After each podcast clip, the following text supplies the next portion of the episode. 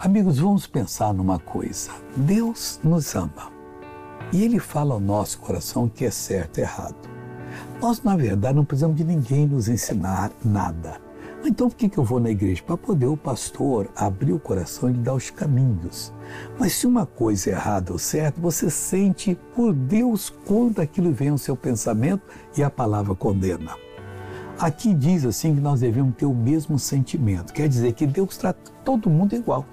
Mas a diferença é Romanos 15, versículo 6. Para que concordes a uma, a uma boca, para que concordes a uma boca.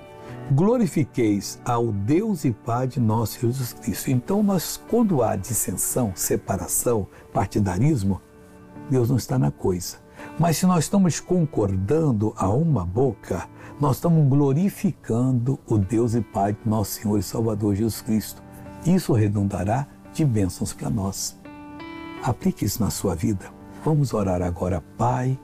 Eu estou tocando nessa pessoa pela fé, estou proibindo esse mal e digo: mal, saia dessa vida agora, vá embora, em nome de Jesus. E você diz: Amém.